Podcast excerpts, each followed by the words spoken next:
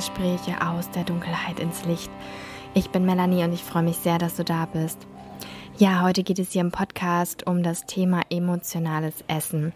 Und ich freue mich total, dass ich mich darüber mit Ilga Pohlmann unterhalten durfte. Und zwar ist Ilga Expertin für Zuckersucht und emotionales Essen, ist selbst Betroffene und hat es geschafft, mit einer bestimmten Klopftechnik ähm, ja, sich zu heilen von dem Thema. Und für mich ist dieses Thema selbst sehr präsent gewesen oder sagen wir immer wieder auch präsent.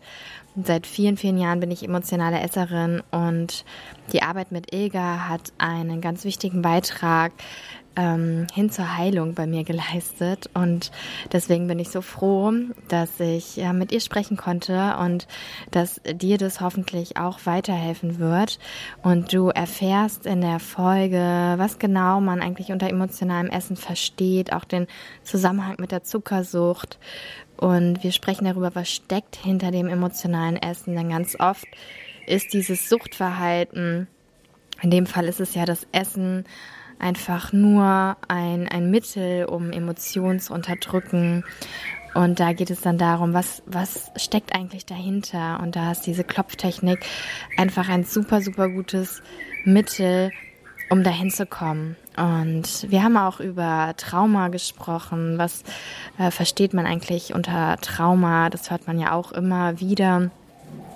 Und ja, ich bin mir sicher, dass dieses Gespräch dir sehr viel Klarheit bringen kann und bringen wird. Und wenn du jemanden kennst, für den das interessant sein könnte, bitte leite die Folge weiter. Und ansonsten wünsche ich dir jetzt viel Inspiration und Heilung beim Zuhören. Ja, herzlich willkommen, liebe Ilga, zu meinem Podcast Schattengespräche aus der Dunkelheit ins Licht. Ich freue mich so sehr, dass du da bist. Du bist ja ein, eine Coach, äh, nee, eine Coachin, wie sagt man das, äh, für Weiß ich auch nicht, ja. emotionales Essen und Zuckersucht. Und das ist ein so spannendes Thema. Also erstmal herzlich willkommen. Ja, danke für die Einladung. Ich freue mich auch. Ja, das emotionale Essen, das ist ja auch ein Thema, worüber ich auch hier schon im Podcast gesprochen habe und was mich selber auch sehr lange schon ähm, beschäftigt hat. Und ja. ich habe aber zum Beispiel wahrgenommen, zum einen bei mir selber, aber auch in meinem Umfeld. Also bei mir hat zum Beispiel ganz lange gedauert, bis ich dann irgendwie wirklich gedacht habe, okay, das ist jetzt, das ist jetzt wirklich ein Problem irgendwie, weil ich doch irgendwie so, ähm, ja, so diese Wahrnehmung hatte, es ist halt irgendwie auch was Normales. Also ich weiß noch, wie ich da mit äh, einer Freundin darüber gesprochen hatte und die meint dann auch so, ja, wieso, das ist doch nicht so schlimm. Also das ist ja, ähm, macht doch jeder mal, ne, aus emotionalen ja. Gründen zu essen und da du bist doch jetzt nicht gleich krank irgendwie. Und äh, das weiß ich noch ganz genau und ich habe da auch drüber nachgedacht. Ähm, aber da würde ich äh, gleich mal mit der Frage einsteigen. Also wie siehst du das? Wann, wann spricht man von einem emotionalen Essen wirklich von einer Essstörung? Ähm, also ich mache die Grenze da äh, ähm, beim Leidensdruck. Also ist ein Leidensdruck da oder ist da keiner? Wenn jemand emotional ist und er hat keinen Leidensdruck, dann denke ich, dann will ich dem das auch nicht einreden, so, ne? Und auf der anderen Seite sehe ich es auch nicht als Krankheit, sondern ich sehe es halt als ein Schutzprogramm. Also es ähm, ist halt eine Hilfe. Für ein, es ist eine Lösung für ein Problem, was wir haben. Und die Lösung haben wir uns schon früh gesucht. Also ich, Erstörung ist so ein hartes Wort dafür, ne? Ich, ich, ich sehe es liebevoller. Also, dass es eine Hilfe ist, um uns ähm, bei, mit einem Problem zu helfen, was uns sonst überfordert hat. Und ähm, ja, das Problem fängt eigentlich da an, wenn man denkt, okay, es ist ein Problem. Okay. Also wie du schon beschreibst, du merkst plötzlich, ja, ja, vor allem, also es fängt eben auf der körperlichen Seite an. Ähm, du bekommst Übergewicht äh, oder es hat andere andere Folgen, also gesundheitliche Folgen. Dann haben wir da ein Problem.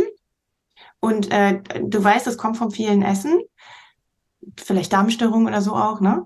Ähm, und du kannst aber trotzdem nicht aufhören damit. Aber du weißt es, das ist ja die Definition, als eine Definition von Sucht. Ich weiß, dass es mir nicht gut tut, aber ich kann trotzdem die Finger davon nicht lassen. Und die andere Seite ist halt die emotionale.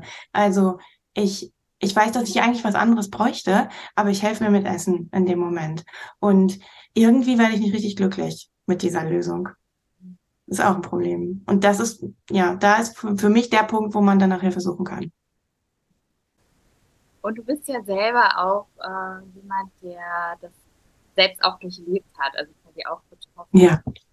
Ähm, das ist ja äh, noch spannender, weil du quasi aus deiner eigenen Erfahrung dann auch ja. Äh, ja das lernen kannst und Menschen damit weiterhelfen kannst. Und ähm, erzähl mal, äh, wie, wie ist das bei dir entstanden und wie bist du da rausgekommen? Wie hast du dich geheilt? Ach, das war ein langer Weg. Ähm, überhaupt ein langer Weg, bis ich es erstmal gecheckt habe, was los ist. Ähm, das ist bei mir ja eigentlich über die Erkenntnis der Zuckersucht gekommen. Also ich, ich habe halt irgendwie gemerkt, irgendwas passt nicht. Äh, ich werde ständig krank, äh, ich kämpfe mit meinem Gewicht, ich habe die ganze Zeit innerlich damit zu tun, dass ich mich nicht beherrschen kann. Also ich muss mich quasi mit meinem Willen überreden, dass ich jetzt nicht die ganze Packung äh, Pralinen aufesse zum Beispiel, sondern ich esse, ich will nur eine. Das war mein Wunsch. Ähm, das habe ich gemerkt, dass das irgendwie nicht in Ordnung ist. Ähm, dann habe ich mich halt an Ernährungsregeln, an offizielle Ernährungsregeln gehalten. Weniger Fett, mehr Kohlenhydrate und so, ne? Ähm, und es ist nicht besser geworden. Und irgendwann bin ich auf den Trichter gekommen, ah, meine ständigen Krankheiten könnten mit meinem Darm zusammenhängen, weil ich habe ja viel Antibiotika früher gekriegt. Und dann habe ich ähm, unter anderem mal Dr. Brucker gelesen, der ja auf Vollwerternährung geht und halt sagt, okay, weißes Mehl und Zucker, die Feinde der Menschheit. Äh, und da habe ich gedacht, okay, dann stelle ich das doch mal einfach um, dann esse ich das nicht mehr. Hm. Und da fing dann eigentlich wirklich das Problem so richtig an, weil ich dann gemerkt habe, ich nehme jeden Tag aufs Neue vor, gesund zu essen und besonders auch keine Süßigkeiten, kein Zucker zu essen. Und spätestens nachmittags schaffe ich es, äh, also versage ich. Also bin ich der Loser. Also muss ich doch zum Kiosk laufen oder zum Bäcker und mich mit Süßigkeiten versorgen. Und das, dieser Kampf, der ging halt ewig lange. Also immer wieder aufs Neue zu versuchen, morgens sich vorzunehmen, sich gesund zu ernähren und abends festzustellen, ach, war mal wieder nichts. Kriegst es einfach nicht auf Reihe und damit geht ja auch die Selbstachtung, das Selbstbewusstsein irgendwie flöten. Ne? Also wenn man sich halt als, also ich habe mich als Versager gefühlt und ich habe Mann gesagt, weil ich das einfach so häufig auch von, von meinen Teilnehmern höre. Und dann habe ich, bin ich wirklich ernsthaft auf die Suche gegangen, was hängt hinter dieser Zuckerabhängigkeit? Wie kann ich das ändern? Habe da eine Lösung gefunden, habe es geschafft, zuckerfrei zu sein, habe eine Klarheit entwickelt und konnte Zusammenhänge besser sehen. Also konnte meine Schatten besser sehen ne? und die Gründe, warum ich Zucker brauchte. Und habe aber festgestellt, okay, ja, aber ich tröste mich trotzdem noch mit Essen. Zwar jetzt mit gesunden Alternativen und das schadet meinem Körper jetzt nicht mehr. Also meine Alternativen sind dann Haferflocken gewesen mit Hafermilch oder mit, mit Mandelmilch. Äh, das war halt nicht mehr so, so krass, wie eine ganze Packung Kekse zu essen. Ja. Aber ähm, ich habe halt trotzdem meine Gefühle noch mh, mm, ja mit Füßen getreten, habe eher gesagt, so ja, du musst jetzt nicht traurig sein, isst jetzt lieber. Äh, und ja, da ging dann die Reise weiter, zu gucken, okay, was, was steckt denn da dahinter? Und die Klarheit durch die gesunde Ernährung hat es mir leichter gemacht. Aber ich habe dann ganz viele ähm, Wege gesucht. Also ich habe ganz viel Hypnosetherapie gemacht, ich habe viel Familienaufstellungen gemacht, ähm, äh, energetische Methoden ausprobiert. Also ich habe die ganze Beinbreite, glaube ich, ausprobiert. Alles das, was mir irgendwie gut vorkam, habe ich ausprobiert und bin da auch echt gut gefahren. Ich habe wirklich tolle, tolle Methoden gefunden. Und ich bin dann ja beim Klopfen hängen geblieben und das hat dann, also EFT, Emotional Freedom Technik, und das hat dann wirklich die richtig große Veränderung gebracht. Mit dem Klopfen habe ich dann wirklich eigenständig auch sehen können, okay, da ist ein Problem, woran liegt das? Konnte da an die Wurzel gehen und kann die dann lösen und benutze das jetzt auch fast täglich immer noch, um weiter zu wachsen. Weil ich glaube, das, das ist das Ziel hier, Wachstum. Dann geht's einem besser. Äh, ja, also das Klopfen. ja. Erzähl doch mal, ähm, was, was steckt denn dahinter? Wie, wie kann man sich das vorstellen? Also gerade jemand, der noch nie irgendwie was äh, von EFT äh, gehört hat, ähm, der fragt sich jetzt wahrscheinlich, hä, klopft ja. auf den Tisch. Also mein Freund macht sich da immer irgendwie lustig drüber, wenn ich irgendwie davon erzähle, dann klopft er nämlich tatsächlich auf den Tisch. Auf den Tisch? wenn meine Freunde sagen, na, geht's ganz gut bei dir? Die zeigen mir dann immer einen Vogel, weil das ist ja auch ein Klopfpunkt, ne? Ja. ja, also Klopfen ist eine Technik, um an verborgene Informationen reinzukommen, quasi. Also so sehe ich es mittlerweile. Ähm, wir können da damit so die Tür zum Unterbewusstsein öffnen und sehen, okay, was was ist denn früher mal passiert? Was habe ich so stark verdrängt, aber was hat immer noch Auswirkungen auf mein Leben? Und äh, an der Stelle können wir es halt lösen. Wenn wir klopfen, können wir quasi die verletzte Stelle im Gehirn, wo ein Trauma gespeichert ist, wieder reparieren, indem da Serotonin hingeschossen ähm, wird sozusagen und die Stelle repariert. Und wir lösen quasi ähm, die Emotionen von dem Ereignis. Also häufig wissen wir ja, ein, das ein oder andere traumatische Ereignis, ähm, was wir versuchen zu verdrängen und mit dem nicht mehr in Verbindung zu kommen, weil wenn wir daran denken, fühlt sich das schlimm an. Und genau das machen wir. Wenn wir daran denken, fühlt sich das neutral an. Und damit hat das Trauma, das Ereignis keine Auswirkungen mehr auf unser Leben jetzt, weil wir nicht mehr getriggert werden, sagt man ja. Ne? Also wir, wir, wir werden nicht mehr in dem Gefühl berührt und interpretieren dann, warum, äh, warum wir uns gerade so fühlen und versuchen dann im Außen eine Lösung zu finden. Dabei ist die Lösung eher, das Trauma zu heilen, halt an den, den Platz zurückzugehen in der Kindheit, wo es passiert ist und ähm, und selber das zu geben, was wir damals hätten gebraucht haben. Meistens entsteht das durch eine Überforderung und wir können jetzt als Erwachsene zu unserem inneren Kind gehen und sagen, okay, ich bin jetzt da, ich helfe dir. Du kannst das gar nicht alleine. Das ist überfordernd. Und das geht mit dem, wenn, das geht natürlich auch in Gedanken, können wir diese Arbeit auch machen. Aber das Klopfen, ähm, das macht sehr, sehr viel einfacher und sehr viel schneller und sehr viel direkter, auch wenn die Gefühle dann ähm, entfacht werden. Also wenn wir mit denen wieder in Kontakt kommen, dass wir die halt innerhalb von 30 bis 90 Sekunden durchlebt haben und dann sind die, sind die quasi freigelassen wieder. Das ist vielleicht noch eine Info, dass es, es geht eigentlich um, wir erleben was, wir fühlen ein Gefühl und das Gefühl geht durch uns durch. Also wir durchleben das Gefühl und dann ist es wieder weg. Wir sind ein Mensch und wir, wir, wir empfinden ein Gefühl, Gefühl, fühlen das zu Ende und damit verlässt es unseren Körper wieder. Wir lernen aber fast alle, wenn es kommt, lenk dich so schnell wie möglich ab und dann wird es unterdrückt. Und an den Stellen kommen natürlich auch die Suchtmittel in, äh, ins Spiel, weil die beim Unterdrücken helfen. Und wir unterdrücken und unterdrücken und jeden Tag, wenn es wieder hochkommt, unterdrücken, unterdrücken, unterdrücken, bis es ganz tief in die Katakomben unserer Seele äh, verbannt wird und auch in die Zellen und unseren Körper. Und wir machen mit der Methode eigentlich, dass wir in das Gefühl wieder eintauchen, wir fühlen das, dann ist es mal richtig schlimm in dem Moment und bleiben aber in dem Gefühl und können es dann gehen lassen, durchleben es. Also die Welle geht dann durch uns durch und damit ist es zu Ende gefühlt und ähm, nicht mehr gespeichert. Und wir müssen es dann nicht mehr unterdrücken. Es gibt ja so bestimmte Klopfpunkte, ne? Also, ähm, ja. also hier oder hier genau. oder hier und das macht man immer ja. in einer bestimmten Abfolge. Ähm, ja. Kannst du noch mal erklären, warum gerade diese Punkte? Wie, wie ist man darauf gekommen, dass man genau diese Punkte ähm? Also die, durch Versuche hat man es rausgefunden. Die Grundgeschichte ist eigentlich, dass derjenige, der es entdeckt hat, ähm, Keller, Kellerhan, Kellerman hieß er, glaube ich, ähm, der hatte, der äh, Psychologe äh, Therapeut und hatte eine Klientin, die total stark Angst vor Wasser hatte. Und die kam eines Tages äh, in seine Praxis und klagte darüber, dass sie Bauchschmerzen hätte. Und ähm, er hat gesagt, ach, ich habe am Wochenende ähm, ein Seminar gemacht über Akupressurpunkte, die sich halt auch mit dem Darm beschäftigt haben. Und während sie dann halt über ihre Probleme mit dem Wasser und über äh, alltäglichen Probleme geredet hat, hat er sich halt ein einfach äh, diese Akupressurpunkte vorgenommen für ihre Bauchschmerzen. Und diese Patientin ist irgendwann plötzlich aufgesprungen und hat geschrien, ich habe keine Angst mehr vor Wasser, ist aus seiner Praxis raus in den Garten, da war ein Pool und ist direkt reingesprungen. Und dieser Therapeut ist total in Panik, dachte, was ist jetzt los? Und sie, nein, nein, keine Angst, ich ertrinke nicht, ich habe keine Angst mehr vor Wasser.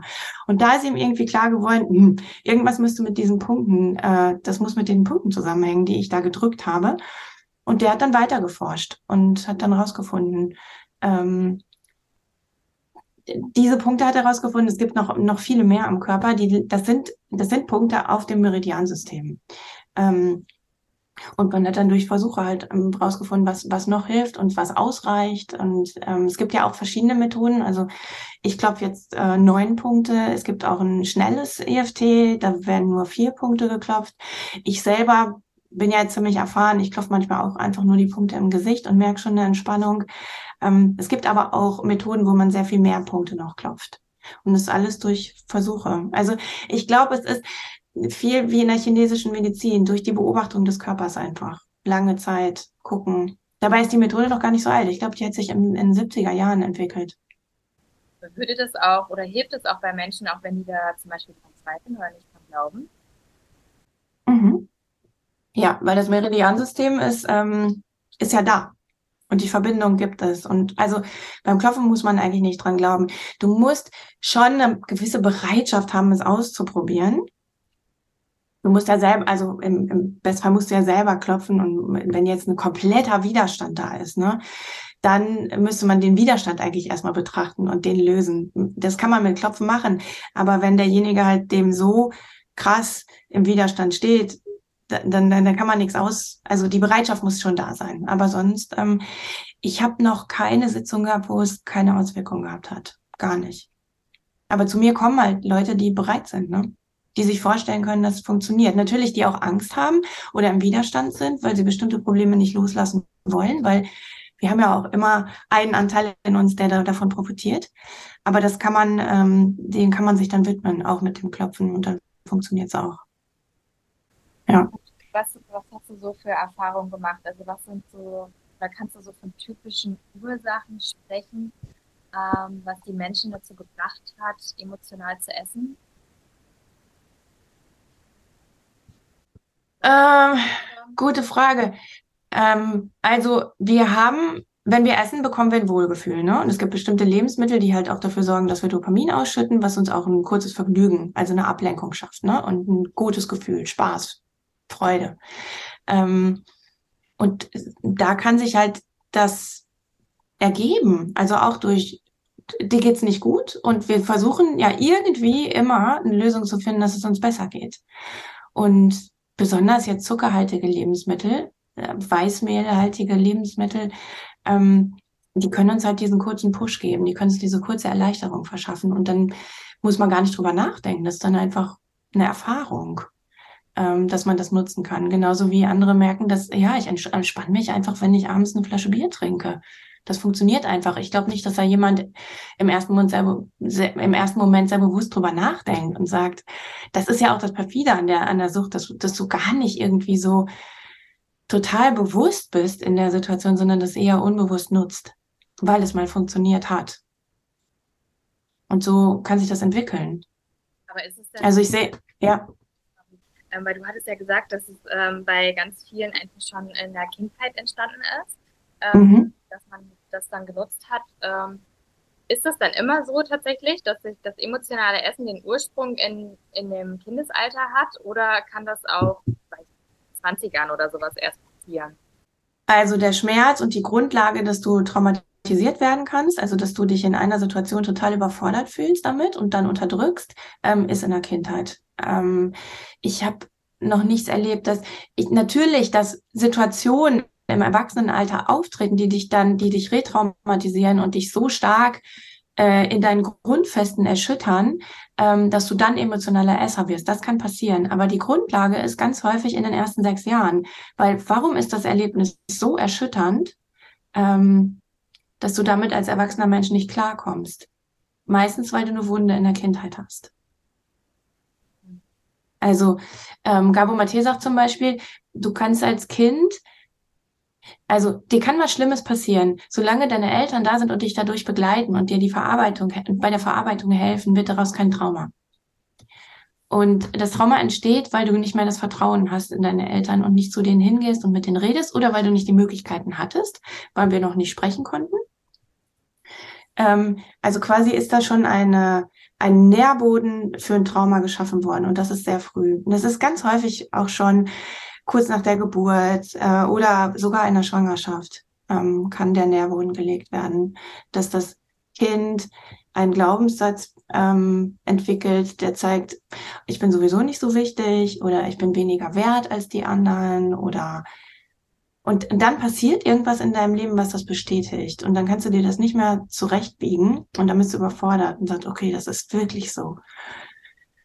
äh, ich hatte wohl doch recht mit der Einstellung, was natürlich viel im Unterbewusstsein passiert. Ne? Es ist so klar, passiert das selten, dass du wirklich direkt drüber nachdenkst. Und dann ähm, kann ich das so überfordern, dass du halt direkt nach einer Lösung suchst und dann kann das emotionale Essen auch später erst anfangen. Aber ganz, ganz oft ist es, ja, es ist schon in der Kindheit, dass du damit anfängst. Schon alleine, weil wir das Erlebnis haben, okay, ich bekomme Zuwendung, wenn ich gestillt werde oder wenn ich gefüttert werde. Dann ist ein Erwachsener die ganze Zeit für mich da. Diese Kopplung, Essen mit Aufmerksamkeit, ich werde gesehen. Das, deswegen ist das ganz schnell schon eine Lösung.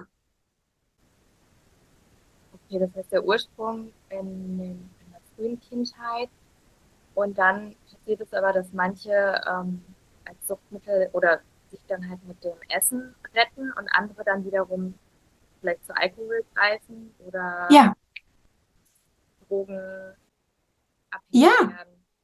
Ja, oder positives Denken oder also wir suchen uns Mittel und Wege und wie das sich ähm, entscheidet, welchen, welches Mittel wir suchen, das weiß ich nicht. Ich weiß nur, dass ich sie mittlerweile alle gleich bewerte, weil sie alle ein verzweifelter Versuch sind, aus diesem Tal von überfordernden Gefühlen rauszukommen. Das heißt, eigentlich könnte die Jobtechnik dann ja auch für Alkoholiker oder sonstige ja. äh, angewandt werden. Ja, genau. Also ich sehe das ja auch, ich meine, klar, mein Einstieg ist emotionales Essen und Zuckersucht, aber ich sehe meine Arbeit eigentlich komplett mit dem Thema Sucht verbunden, aber auch komplett mit dem Thema Trauma, weil das Trauma in meinen Augen der, der Brandherd für die Sucht ist. Also die Sucht ist quasi nur ein Symptom dafür, dass äh, dass ein Trauma da ist. Also Gabor Mate sagt zum Beispiel, dass nicht jeder ähm, äh, Traumatisierte wird süchtig, aber jeder Süchtige ist traumatisiert. Und der ist, der beschäftigt sich seit mehreren Jahrzehnten mit dem, Jahrzehnten mit dem Thema ähm, Sucht und war auch wirklich echt in Vancouver, wirklich auf der Straße mit einem ganz stark Drogenabhängigen. Es hat sich immer herausgestellt, dass da ein starkes Trauma, also ähm, Kindesmisshandlung, sexuelle Misshandlung, richtig schlimme Schicksalsschläge, äh, da der Brandherd für, für diese extreme Sucht sind. Also die wirklich ja, die von der Gesellschaft auch verachtet wird. Ne? Ich meine, da sind mit dem Essen sind wir, da fahren wir ja ganz leicht. Das wird ja sogar in Frage gestellt, dass das ein Problem sein könnte. Ne? Ja, und ich finde, es gibt auch ähm, viele, die einfach sagen so, ja, mir ist aber nichts Schlimmes passiert in meiner Kindheit. Ja. Also ich habe kein Trauma ja. erlebt. So. Ähm, genau. Ja. Was würdest du dazu sagen? Also ja, Trauma ist nicht nur das. Ja, auf jeden Fall. Äh, Trauma ist nicht das, was dir passiert nur, ne? Natürlich kann das auch ein Trauma sein, aber Trauma ist auch das, was dir nicht passiert ist als Kind, was du nicht bekommen hast. Und da sehe ich einen ganz großen äh, Punkt. Wir können uns dann zwar nicht dran erinnern, weil vieles auch verdrängt wird an Schmerzen, die wir als Kinder empfunden haben, aber wenn deine Eltern emotional nicht, nicht immer erreichbar waren und du einfach extrem viel Angst ausgestanden hast als Kind, das kann, das ist auch traumatisierend, ne? Weil du einfach überfordert bist mit diesen vielen Gefühlen. Und wir brauchen einfach als kleines Kind einen Erwachsenen, der uns mindestens in den Arm nimmt und hält, damit wir diese Spannung loslassen können, ne? Und wenn das nicht gegeben war, weil wir aus einem kriegsgeschädigten Land kommen, zum Beispiel, also ich, das sind halt Generationen, die guck die letzten 100 Jahre an. Unsere Großeltern waren da noch direkt mit drin und haben unsere Eltern erzogen.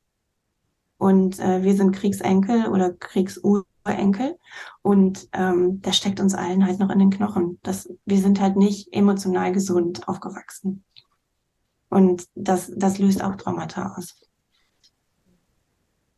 Und, da habe ich noch gar nicht davon gesprochen, dass wir halt ganz viel von den Ahnen auch übernehmen. Ne? Also quasi übertragen wird von unseren Vorgängern und da müssen wir gar nichts Schlimmes erleben, dann haben wir, dann haben wir ein Problem, ähm, an dem wir rumknacken und fragen uns, warum es uns nicht gut geht und wir haben einfach eine Angst übernommen, die nicht, die unterdrückt wurde von der Vorgängergeneration. Solche, solche Fälle gibt's ja auch. Das heißt, die wenigsten von uns sind ganz ich glaube, es ist auch gar nicht das Prinzip des Lebens, dass wir komplett ungeschädigt quasi durch die Kindheit kommen, weil irgendwie wollen wir ja, lernen, wir wollen uns ja weiterentwickeln. Wäre auch langweilig, obwohl ich manchmal denke, ach, es wäre auch schon gar nicht mal so schlecht. Ja. Wenn ich satt habe, ne, was das nächste schon wieder aufzudecken, was da kommt. Aber ich glaube, dass das, ähm, das Leben Wachstum ist. Also wir wollen uns entwickeln, wir wollen das hier. Und dann braucht es halt auch irgendwie einen Aufhänger, ne? An dem wir lernen können. finde ich auch super spannend. Ähm, was ja. würdest du denn sagen, wo, woran kann man denn erkennen, dass das jetzt nicht unbedingt ein Thema ist, was bei mir angesiedelt ist oder in meinem eigenen Leben, sondern wirklich was ist, was ich von meinen ähm, Vorgängerinnen übernommen habe? Spannend, ja. Ich weiß gar nicht, ob man das so im Alltag genau sehen kann. Wenn du jemanden so gut kennst, ähm, dann kann man manchmal die, den Unterschied spüren, ob der authentisch reagiert aus seiner eigenen Wahrheit oder ob er gerade ein Muster fährt. Also du verhältst dich gerade wie deine Mutter zum Beispiel. Das ist übernommen häufig. Nein, kann nicht sein. Nein, wir nicht. Wir beide nicht, ne? Nein. Never. Genau, das, das kann man sehen. Aber eigentlich so richtig sehe ich es erst, wenn wir in die Arbeit gehen und wenn wir klopfen und wenn wir dann Fragen stellen. Also wir können halt an diese Muster Fragen stellen, ob es dein eigenes gewähltes Schutzprogramm ist oder ob es ein anerlerntes ist. Ähm, und wenn es anerlernt ist, dann ist es ganz häufig einfach übertragen. Und dann kann man es zurückgeben. Also dann trägt man eine Verantwortung mit. Häufig aus, aus Mitleid, weil wir sehen, dass unsere vorgehende Generation, dass, dass das zu viel für die ist. Also wenn die noch leben, ne? Ähm, und dass wir uns das gar nicht trauen oder es nicht übers Herz bringen, das zurückzugeben. Und äh, dann tragen wir das halt immer weiter. Und jedes Mal, wenn, äh, wenn wir wütend werden darüber und sauer sind, dass wir das mittragen, kommt sofort dieser Widerhaken des Mitleids ins Spiel und dann, naja, gut, okay. Dann, also das, das merke ich, das sehe ich ganz oft äh, beim Klopfen, dass das ähm, eine Rolle spielt. Aber so richtig von außen erkennen, ja, ich vielleicht über dieses, dieses Gefühl, ob jemand authentisch dir gegenüber sich verhält, da kann man es vielleicht dran sehen. Aber ich müsste da mal drüber nachdenken. Ich persönlich bin ganz, ganz oft, ich bin davon ziemlich weit weg, da die, so Interpretationen zu, zu machen, was das sein könnte, sondern ich sage häufig echt, lass uns reingehen und gucken, dann wissen wir es ganz genau. Weil dein System weiß halt die Wahrheit. Ich kann da halt nur Vermutungen anstellen. Ne? Wie kann man sich das denn dann vorstellen? Also man klopft quasi und ähm, also zum einen fragen sich jetzt vielleicht einige so, ja, wie lange dauert der Prozess, bis ich wirklich geheilt bin? Und vielleicht ja. auch entweder aus deiner eigenen äh, Geschichte erzählen oder vielleicht auch von ähm, den Menschen, die du da schon äh, ja begleitet hast. Ähm, wie, wie ist das? Also weißt du, ist es dann wirklich so ein Moment, wo die sagen so, oh, krass, habe ich es geschafft irgendwie oder auch bei dir, ja, wo du dann wirklich so, ja. das ist jetzt, gehört jetzt wirklich der Vergangenheit an oder ist es oder ist es in den meisten Fällen einfach so ein schleichender Prozess, wo das so, so fällt jetzt nur der englische Begriff an, to fade away, also weißt du, das ist so ausschleicht. Ja, ja. Genau. Ja, ja, das ist, ähm, also die, die Ansprüche wachsen halt mit dem, mit der Zeit, ne? Also wenn es uns besser geht, dann sehen wir halt, und dann sehen wir halt ein Stück weiter und sehen, okay, was noch nicht stimmt. Was immer, was, was jetzt auch noch geheilt werden könnte. Also ich glaube, dass der Zustand, wir sind komplett geheilt, nicht kommt, weil wir halt immer von dem Standpunkt, auf dem wir sehen, sehen, okay, in welche Richtung wir noch wachsen können, was, wo, wo, wo noch Potenzial ist, ne? Aber wir können das um, umreißen. Und das finde ich ja ganz cool an meiner Arbeit. Okay, ich, ich gebe Tipps für Zuckersucht und emotionales Essen. Und wenn das emotionale Essen in der Form nicht mehr auftritt, dass du darunter leidest, dann finde ich, dann ist der Teil quasi geheilt dass wir dann trotzdem noch das emotionale Essen als Werkzeug nutzen, wenn wir mal überfordert sind oder so. Ähm, aber das keinen Leidensdruck mehr auslöst, sondern einfach sagt, okay, ich habe jetzt Verständnis dafür, dass ich mich dieses Werkzeugs bediene. Ich hätte ja auch meditieren können, aber nee, ich, ich weiß, dass mich jetzt das Brot mit Käse ähm, auch beruhigt. Ähm, und das hat auch keine gesundheitlichen Nachteile für mich, dann ist das ja vollkommen okay. Und dann kann man das doch umreißen als, okay, diesen Teilaspekt habe ich ge geheilt. Oder ähm, bei mir ist es zum Beispiel so, äh, mein, mein Haupttrauma liegt direkt nach der Geburt, weil ich im Brutkasten lag ganz lange, ohne Kontakt zu meinen Eltern. Und daraus habe ich eine totale Verlustangst entwickelt. Und ich merke das halt im Alltag jeden Tag, wie viel besser das jetzt geworden ist. Also dass ich halt viel mehr im Vertrauen oder überhaupt mal ins Vertrauen gekommen bin, dass Dinge gut laufen könnten für mich. Das habe ich halt nicht gehabt. Ich habe halt alles versucht zu kontrollieren, aufgrund von dieser großen Angst, äh, verlassen zu werden. Ähm, und da sehe ich jetzt halt, das ist nicht 100 Prozent. Also das kann immer noch mal auftreten, auch auf einer anderen Ebene, weil ich weitergekommen bin, kann ich dann tiefer gehen. Ich habe halt eine bessere Basis, von der ich aus arbeiten kann und kann deswegen tiefer sehen. Ähm, aber ich sehe halt, dass ich im Alltag mich, also ich esse aus dem Grund halt nicht mehr, zum Beispiel, ne? dass sich das verbessert hat. Also so, so Teilaspekte sieht man dann. Und das kann halt, aber auch diese Teilaspekte können halt dein Leben schon komplett drehen. Also, dass, dass du komplett an, dass dein Lebensentwurf ganz anders aussieht, weil du dann plötzlich sich, bei mir ist es dann ja dazu gekommen, dass ich halt einfach meinen Angestelltenjob endlich gekündigt habe. Habe ich mich nicht getraut, weil ich dachte, was kann denn alles passieren, wenn ich nicht mehr abgesichert bin, ne?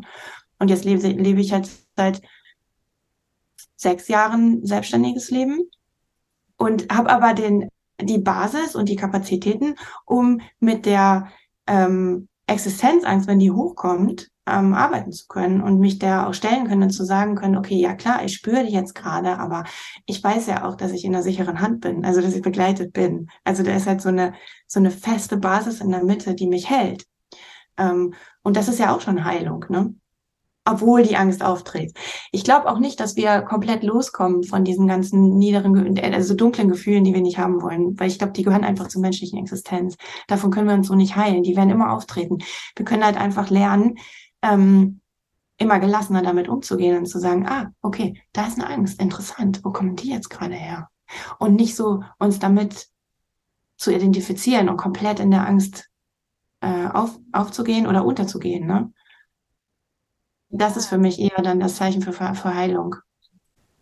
Ja, ist so spannend, weil ich habe, also dass du gerade auch das nochmal sagst, ne, wenn der Leidensdruck halt einfach ähm, nicht mehr da ist, weil ganz oft denkt man ja irgendwie, das ist das klassische Beispiel ne, des Alkoholikers, aber dann ist er rückfällig geworden, weil er dann doch nochmal irgendwie ähm, ja, zur Flasche gegriffen hat.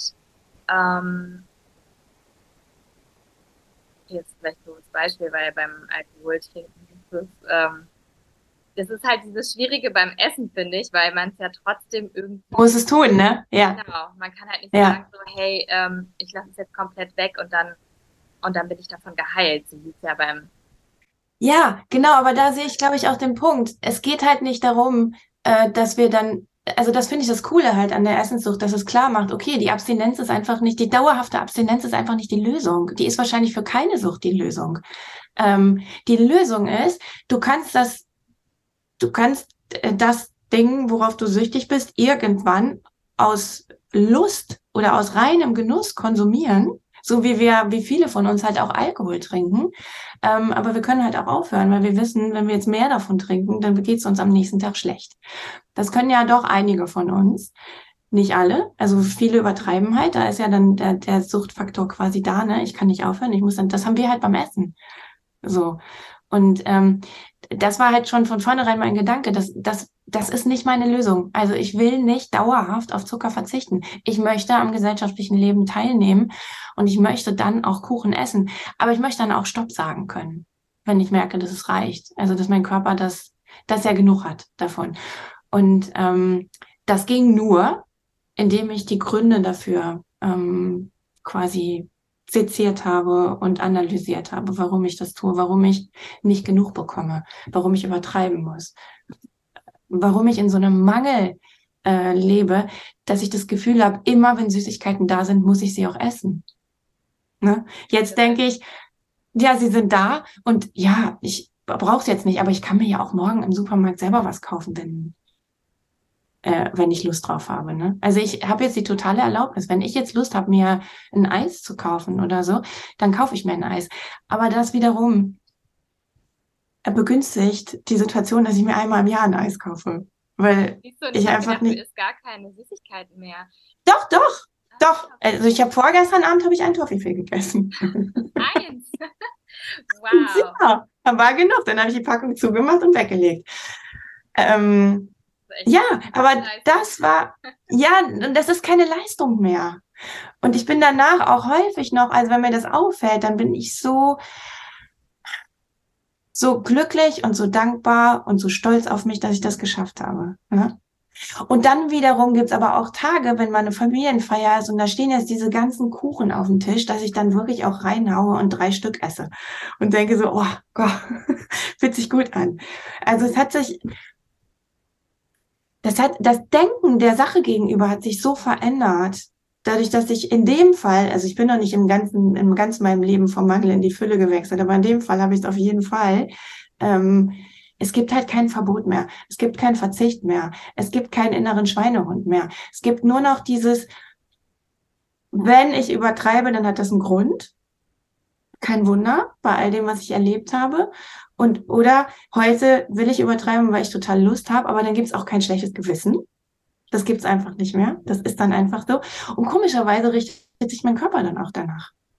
Ich nehme dann halt nicht unmäßig viel zu. Also es ist, da ist dann so ein Glaubenssatz dahinter, wie gesagt, mein Körper nimmt sich das, was er braucht und den Rest schaltet er wieder aus. Und ich glaube, das ist sowieso der Schlüssel. Was machst du daraus hier oben zwischen deinen beiden Ohren und Augen? Was passiert da oben? Ich habe gestern zum Beispiel habe ich geklopft. Ich habe immer noch äh, Probleme mit Migräne und so Aura also Sehstörungen. Und gestern kam eine Aura und ich konnte den Text auf dem Rechner nicht sehen und musste aufhören zu arbeiten. Dann habe ich mich hingesetzt, habe geklopft und habe mal mit der Aura gesprochen und habe sie gefragt, warum die denn eigentlich noch da ist, obwohl doch eigentlich alles gut ist. Ne? Ich, ich stress mich nicht, ich mache Pausen, ich lebe gesund. Dann habe ich eine Weile zugehört. Das ist ganz cool, dass man beim Klopfen halt wirklich in Kommunikation gehen kann, auch mit den, ähm, mit den äh, Symptomen, also körperlichen Symptomen. Und irgendwann sagte diese Aura zu mir, ich bin noch da, weil du an mich glaubst. Also kompletter Mindfuck, ne? Ich selber halte die aufrecht, weil ich glaube, dass ich die habe. Und so passiert ganz viel, ganz viel von Krankheiten, ganz viel von Suchtverhalten. Ähm, wir halten uns halt in diesem Netz von Gedanken und Glaubenssätzen gefangen. Und wenn sich das ändert, wenn wir das erkennen, welche Regeln wir haben, ähm, ob die überhaupt unsere Regeln sind, ob wir die gerne weiterverfolgen wollen oder wollen wir, wollen wir die vielleicht ändern. Ich habe zum Beispiel, an einem gewissen Zeitpunkt einfach gesagt, okay, ich bin nicht mehr zuckersüchtig. Ich war das mal, aber ich bin kein trockener Sugarholic mehr. Ich bin, äh, ich, ich bin nicht mehr zuckersüchtig. Also Zuckersucht ist kein Thema mehr für mich. Und ab da war es vom, komplett vorbei. Ja, das ist das, was wir uns erzählen. Ne? Und je klarer du wirst, umso und je mehr Traumata man ab, äh, abbaut, umso klarer kann man das sehen und umso schneller kann man das auch reparieren. Aber wenn man noch auf Zucker ist zum Beispiel und viel, viel Gluten isst und das vielleicht nicht verträgt, sind wir so vernebelt, dass wir, dass es so schwierig ist, da überhaupt einen Ansatz zu finden. Also weil wir uns so sehr im Außen mit den Dingen beschäftigen und darf ich das noch essen und jetzt bin ich schon wieder schwerer geworden und ähm, also diese ganzen Dinge, die uns davon abhalten, nach innen zu gehen, ne? die sind halt auch mit unserer Nahrung, die wir am Tag essen, verbunden. Also weil dann quasi unsere Körperchemie noch dafür sorgt, dass wir gar nicht so gut nach innen gehen können und die Lösung finden können. Deswegen war für mich halt der große Schritt rauszufinden, wie ich vom Zucker loskomme. Also wie ich keinen Zucker mehr esse erstmal eine ganze Weile. Äh, aber das wusste ich vorher nicht. Ich dachte nur, dann repariere ich meinen Darm. Also ich hatte keine Ahnung, was das, was da auf mich zukommt, wenn ich damit anfange. Also welche Reise ich da eigentlich antrete. Ne? Und hast du so ein SOS, ähm, also oder ja so eine SOS-Klopftechnik oder sowas, die vielleicht jeder anwenden kann, wenn er merkt, so, hey, jetzt will ich unbedingt einen Schokoriegel oder diese Tafel Schokolade essen oder die ganze Coffee-Tee-Packung. Ähm, gäbe es da irgendwie was, wo du, wo du vielleicht die Erfahrung gemacht hast, so, hey, damit kann man sich ganz gut äh, dann doch wieder rausbringen aus dieser. Also, ich habe auf YouTube ein Video, ne, da geht's um, um, um so eine Zuckerlust, die man, dass man in dem Moment klopfen kann ähm, die wirkt kurzfristig, aber die wirkt eben halt nur kurzfristig. Ähm, meine Lehrerin Brittany Watkins, bei der ich das Klopfen gelernt habe, die hat sich ja ein bisschen mit den, mit den Klopfern, also mit den EFT-Lern angelegt, weil die gesagt hat, Klopfen funktioniert bei emotionalem Essen und, und ja, bei emotionalem Essen speziell nicht. Ähm, die sagen, das wirkt. Ich finde, es wirkt in dem Moment nur, wenn wir mit den Gründen, also wenn wir nicht klopfen, oh, ich habe jetzt so, so Lust, diese Toffifees zu essen und ich kann mich nicht zurückhalten und was tue ich denn und ich verurteile mich dafür. Ähm, in dem Fall wirkt es für, eine kurzen, für einen kurzen Moment, aber kommt ein paar Stunden später wieder, weil wir einfach den, den Brandherd nicht geheilt haben. Ne? Ja. Ähm, mein, also ich, für mich war die Lösung, als ich das gelernt habe bei ihr und jetzt weiter weiter verfolgt habe und weiter verfeinert habe in meiner, in meiner Art zu arbeiten, zu gucken, was steckt denn dahinter? Und wir kommen dahinter, wenn wir, wenn wir uns in dem, wenn wir die Handlung stoppen.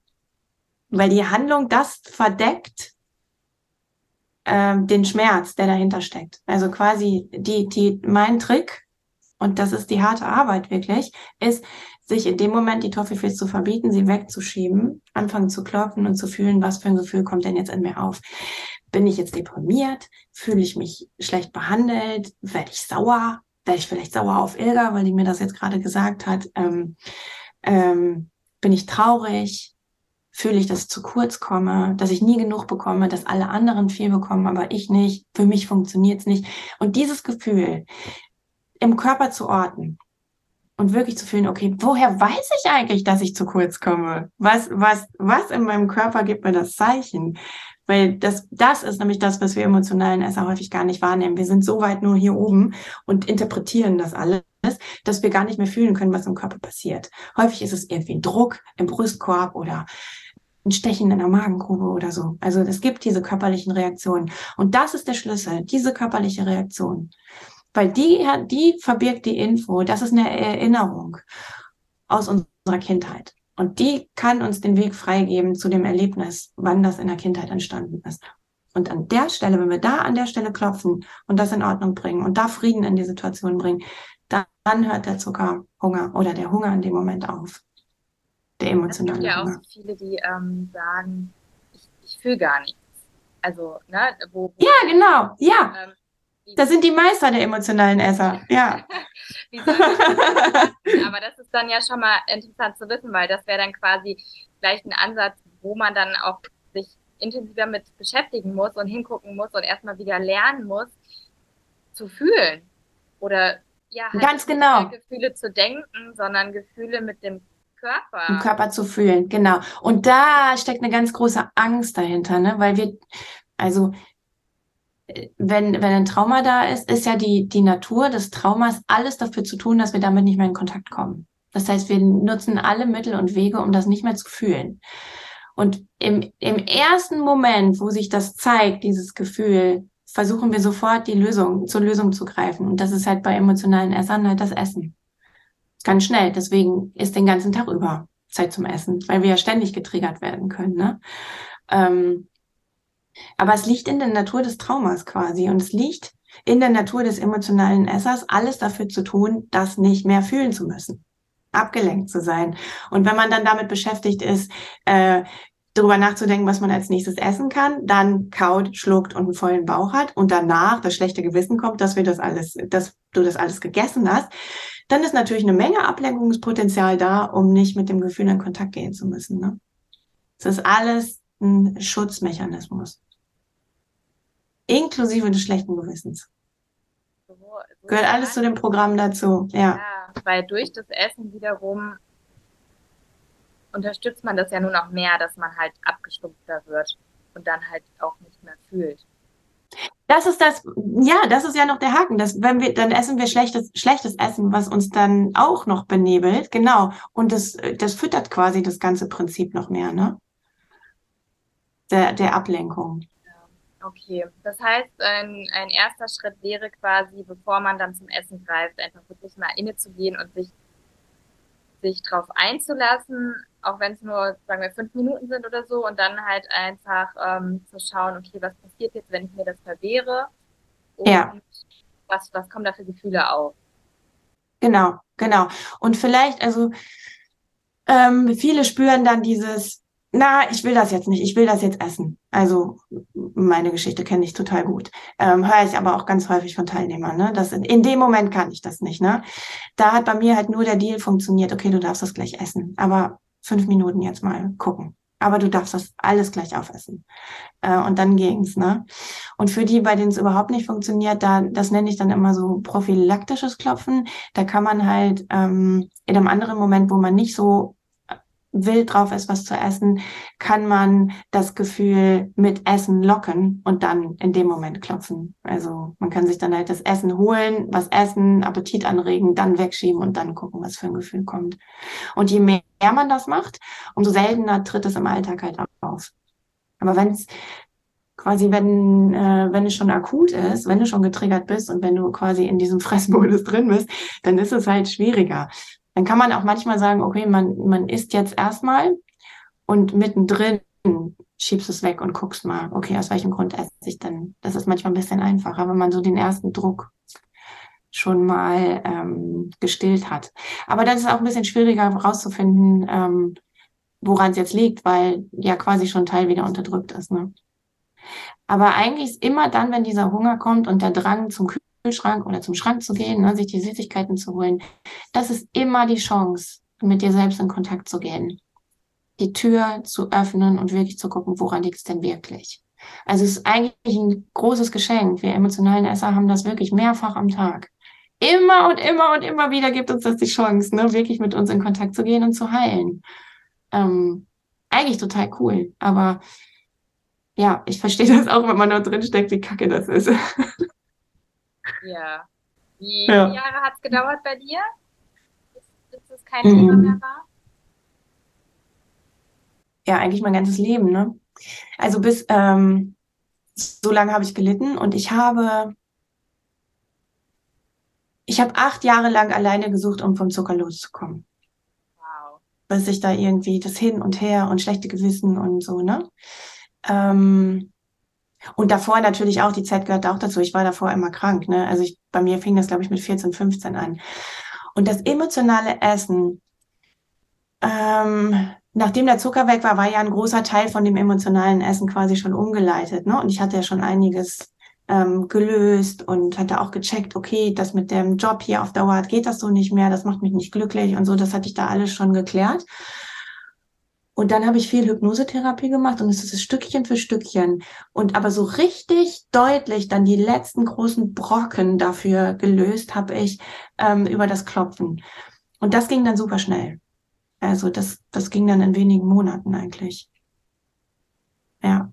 Ja, also weil das einfach so tief geht, ne? Und weil es dann wirklich, also da habe ich dann wirklich mein Brutkastentrauma richtig auflösen können. Also zumindest zu, zum Großteil mit dem Klopfen, was ich dann auch selber alleine machen konnte. Immer dann, wenn es akut wurde. Ja, und was ich halt beim Klopfen auch selber so äh, faszinierend finde, ist ja wirklich, dass, also so war es bei mir zumindest, na, dass ich irgendwie vom Verstand her gedacht habe, so, nee, da ist, da ist jetzt nichts oder so, ne? Ich weiß nicht, was, was das sein soll mhm. oder so. Und dann aber wirklich durch das Klopfen. Plötzlich, ja, ne? Ja, dann kommt dann doch ja. irgendwas hoch, was ich mir niemals hätte vorstellen können oder was, glaube ja. ich, im, im Zweiergespräch, einfach nur im Gespräch, niemals hochgekommen wäre. Und genau, weil da dieser, da ist so ein Schutzmechanismus davor, damit wir das halt nicht wahrnehmen können. Ne?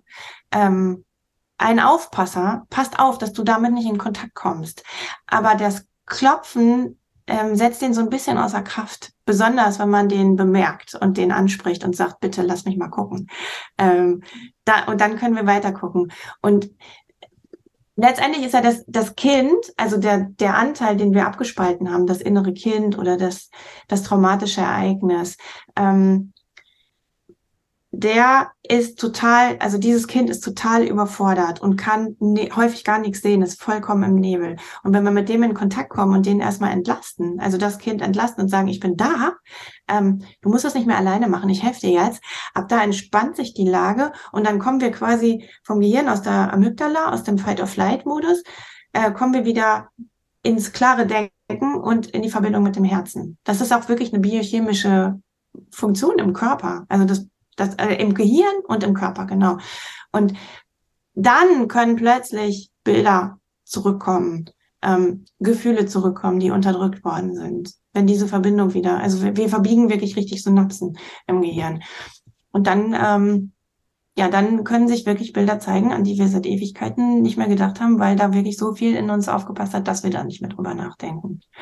Und verrückt ist, wenn es dann wirklich in die äh, in die Ahnengeschichte reingeht oder wenn wir in frühere Leben reingehen. Also ich habe ja super viele Frauen, mit denen ich klopfe, die plötzlich in der, an dem Gefühl in der Zeit zurückgehen. Zum Beispiel, ich traue mich nicht von der Menge zu sprechen, da kann man es vielleicht am besten ähm, äh, verstehen. Ich habe Angst davor, meine Wahrheit zu sagen. Ne? Ich habe Angst davor, mich zu zeigen. Und wenn wir mit dem Gefühl in der Zeit zurückgehen, dann sagen die echt, egal, halt mich nicht für verrückt, aber ich stehe gerade auf dem Scheiterhaufen. Also da geht's dann wirklich, da wird's dann wirklich, ähm, also für mich mega spannend dann, ne? Weil ich da gar keine Angst davor habe, wo, wo manche dann aber denken so, oh Gott, wo kommt's denn da jetzt? Aber dass wir wirklich auch mit Anteilen in Kontakt kommen, die anscheinend aus früheren Leben sind, aus früheren Inkarnationen. Man kann es auch deuten, als dass unser, unser Unterbewusstsein uns einfach ein Gefühl vermittelt über Bilder und dieses Bild passt jetzt halt super. So kann man es auch sehen. Ja, ist auf jeden Fall ja. eine super magische Methode. Also das hätte ich auch total, also es, ja. für wirklich gehalten, ja, dass, äh, ja, dass es doch so viel Potenzial hat. Ja. Ja, es klingt so esoterisch und so nach Quatsch, ne? Wieder irgendwie so eine, so eine fixe Idee.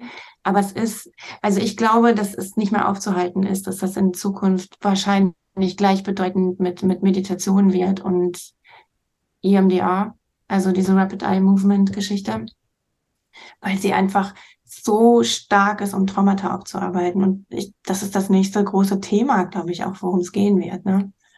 Weil ja, wir das alle noch mit uns rumschleppen. Eigentlich, ne? Für jeden, ähm Du musst keinen Termin machen, wenn du es gelernt hast, ne? Du kannst es selber machen. Ist natürlich ein Prozess. Du musst es halt ähm, irgendwann Vertra Vertrauen dazu entwickeln und du musst die Technik ein bisschen verstehen was man in dem Moment machen kann mit dem inneren Kind, wenn das gerade überfordert ist und du hast noch gar nicht das Vokabular, um mit dem Kind zu sprechen. Also das Kind hat zum Beispiel Angst und du redest mit dem und sagst, ja, ich sehe, dass du Angst hast, aber du musst jetzt keine Angst haben. Dann wird es dem Kind niemals besser gehen. Ne? Dem Kind geht's nur besser, wenn du sagst, oh, oh, du hast gerade wirklich richtig Angst, ne? Ja, aber ich bin jetzt da.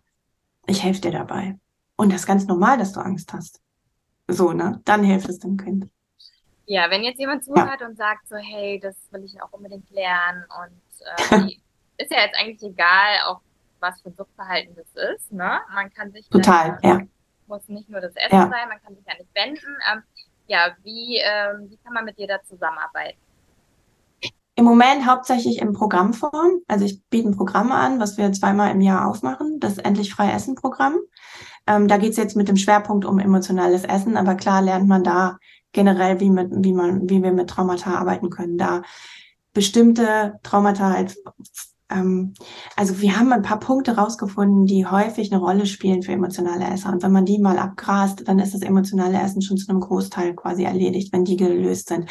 Und in dem Zusammenhang lernt man eigentlich auch, wie man mit diesen traumatischen Ereignissen aus der Vergangenheit umgehen kann. Das heißt, man kann danach mit dieser Technik auch Persönlichkeitsarbeit weiter betreiben. Ne? Also jedes Mal, wenn wir merken, dass irgendwas Unangenehmes in uns aufsteigt als Gefühl, ähm, können wir halt mit dem mit dieser Methode gleich daran arbeiten und das in Frieden bringen.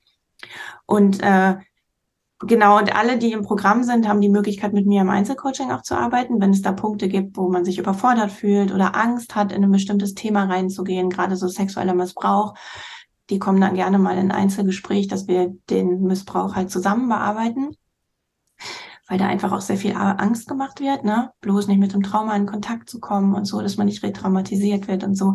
Das ist dann ganz gut, wenn, wenn wir das zu zweit machen.